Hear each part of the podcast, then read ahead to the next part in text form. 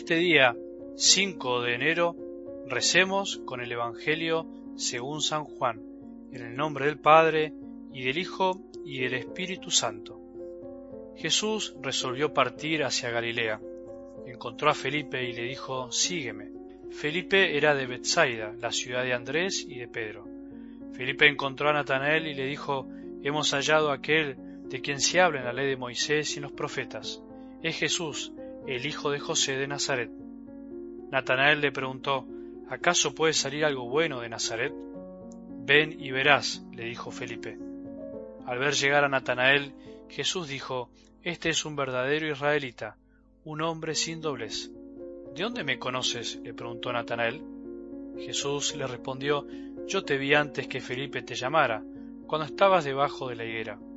Natanael le respondió, Maestro, tú eres el Hijo de Dios, tú eres el Rey de Israel. Jesús continuó, porque te dije, te vi debajo de la higuera, ¿crees? Verás cosas más grandes todavía. Y agregó, les aseguro que verán el cielo abierto y a los ángeles de Dios subir y bajar sobre el Hijo del Hombre. Palabra del Señor.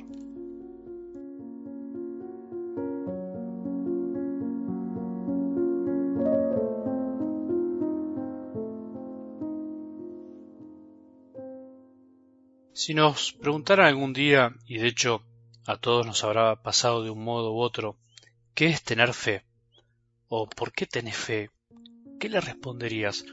¿Desde dónde le responderías? ¿Desde lo que te dijeron de niño? ¿Desde lo que aprendiste en tu catequesis hace no sé cuántos años? ¿O desde la certeza de algo vivido que ya nada ni nadie podrá quitártelo y hacerlo cambiar? ¿Desde dónde? Aunque no te lo hayan preguntado nunca, Siempre hay que estar preparado para eso. O por ahí te lo puedes preguntar ahora. Es muy importante que nos planteemos esto con seriedad, porque tenemos que estar, como dice San Pedro, siempre dispuestos a dar razones de nuestra fe a quienes nos pregunten. Ser maduros en la fe, haber hecho un camino, entre tantas cosas quiere decir esto, estar dispuestos y saber dar razones. Estar dispuesto no quiere decir únicamente tener una apertura para dialogar, no responder con frases hechas, escuchadas, sino poder hablar con inteligencia y desde el corazón, desde los dos lados. Saber dar razones no significa saber teología, hacer cursos, pero sí por lo menos dar respuestas que no sean infantiles o que sean insostenibles ante la primera dificultad. La cosa debería ser sencilla, simple, y por eso tan difícil de expresar o de explicar. Parece ser que lo más sencillo a veces es lo más difícil de explicar.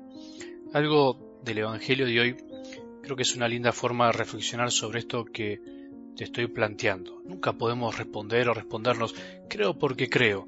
Eso no es de adultos. Creo porque creo, pero porque creo en alguien y en algo que realmente pasó.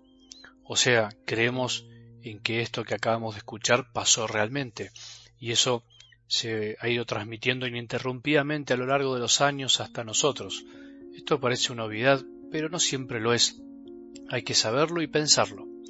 Ayer escuchábamos que Juan el Bautista señaló a Jesús y dos de sus discípulos lo siguieron y se quedaron todo el día con él.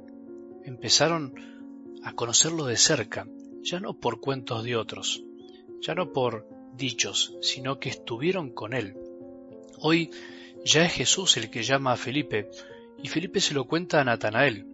Natanael al principio pone sus peros, no confía, pero después, después que Jesús le dice lo que le dice, termina reconociéndolo como el Hijo de Dios, el Rey de Israel. ¿Te diste cuenta?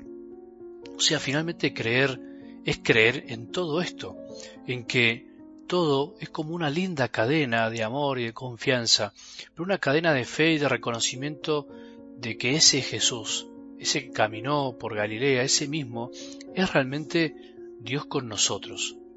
¿Te das cuenta de que no creemos por creer?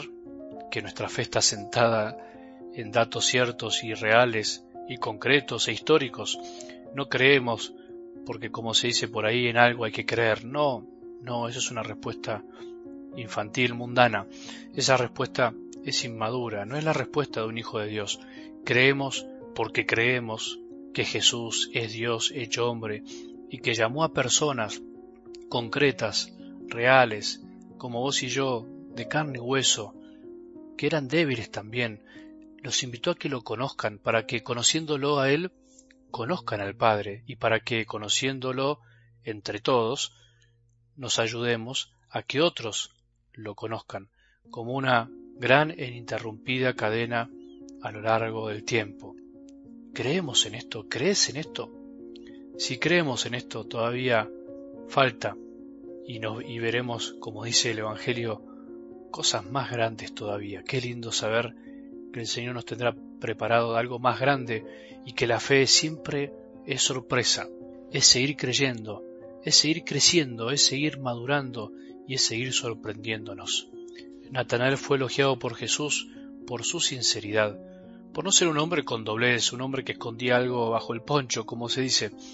Dijo lo que pensaba, y pensaba que de Nazaret no podía salir nada bueno, y sin embargo desde ahí, desde esa sinceridad es donde Jesús encuentra un lugar en su corazón. ¿De dónde me conoces? ¿Cómo sabes que soy un hombre sin doblez? La respuesta de Jesús tiene algo de misterio. Yo te vi antes que Felipe te llamara, cuando estabas debajo de la higuera.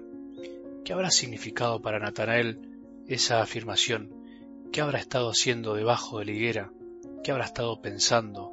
¿Qué habrá estado sintiendo que solo Jesús podía saberlo?